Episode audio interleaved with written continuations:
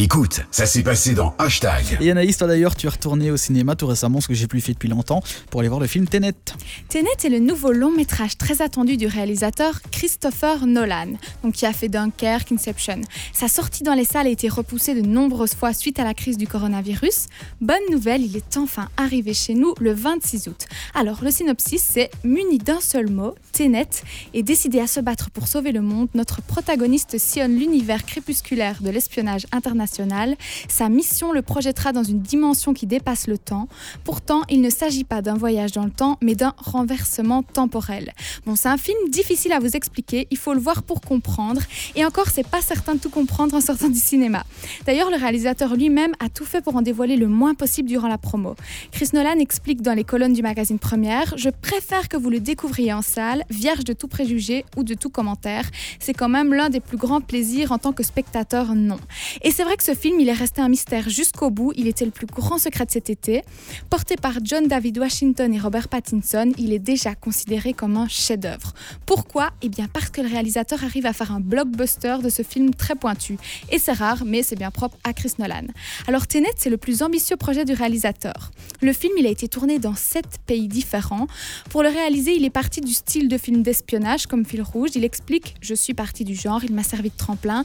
C'est une planche d'appel qui permet de projeter les spectateurs dans des endroits où ils n'ont jamais été avant. Alors le réalisateur, il voit ici une opportunité de proposer un regard nouveau sur le cinéma d'action et il compte bien saisir cette chance pour déconnecter le spectateur de sa réalité quotidienne en proposant un univers jamais exploré. Jamais exploré car il est parti d'une loi en physique qui risque de vous échapper.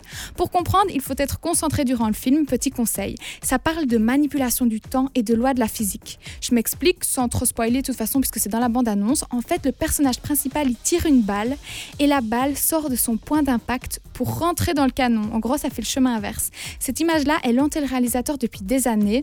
Ça fait clairement depuis plus de 20 ans qu'il travaille sur ce concept, c'est l'entropie. Alors pour ceux qui seraient un peu inquiets après toutes ces explications techniques, il ne faut pas. Si vous n'avez pas envie de vous poser des questions existentielles sur le temps en regardant le film, il suffit de, voilà, de profiter de ce thriller d'espionnage. Il y a tout ce qu'il faut, de l'action, des beaux paysages, des armes, de l'espoir et surtout Robert Pattinson. Un film unique et novateur qui risque de changer la direction des films d'action à tout jamais, à voir absolument dans les salles de cinéma et si vous le pouvez en version originale. Merci beaucoup Naïs, est-ce que ça vous donne envie de le voir Tiens, JN euh, j'avoue que c'est Est-ce qu'elle pas- l'a bien vendu? C'est Oui, technique, très, hein. très très bien vendu, c'est Ah. technique. Mais j'avoue que moi je suis pas fan de Christopher Nolan. Je suis Pas pas, du tout trop. euh, je- ça va, j'ai regardé les films, mais c'est pas le. Je vois ce nom-là, c'est pas. Je vais pas me dire ouais je vais aller voir ça. Je vais. Voilà, ça dépendra. Ce qu'il c'est que c'est assez, voilà, c'est souvent ces films sont techniques, on se Mhm. pose beaucoup de questions, il Ouais. faut être super concentré. Je vous avoue qu'après 2h30 de film, j'avais vraiment super mal au ça. crâne, vraiment. Ouais. Mais voilà, je trouve qu'il faut quand même un peu voir, ça nous Mhm. fait se poser des questions. Mais bon, on sort de là, on a, on a vraiment très mal à la J'avoue. tête. Ouais, Xavier, toi aussi, ça te donne envie de- d'aller le voir ou? Bof.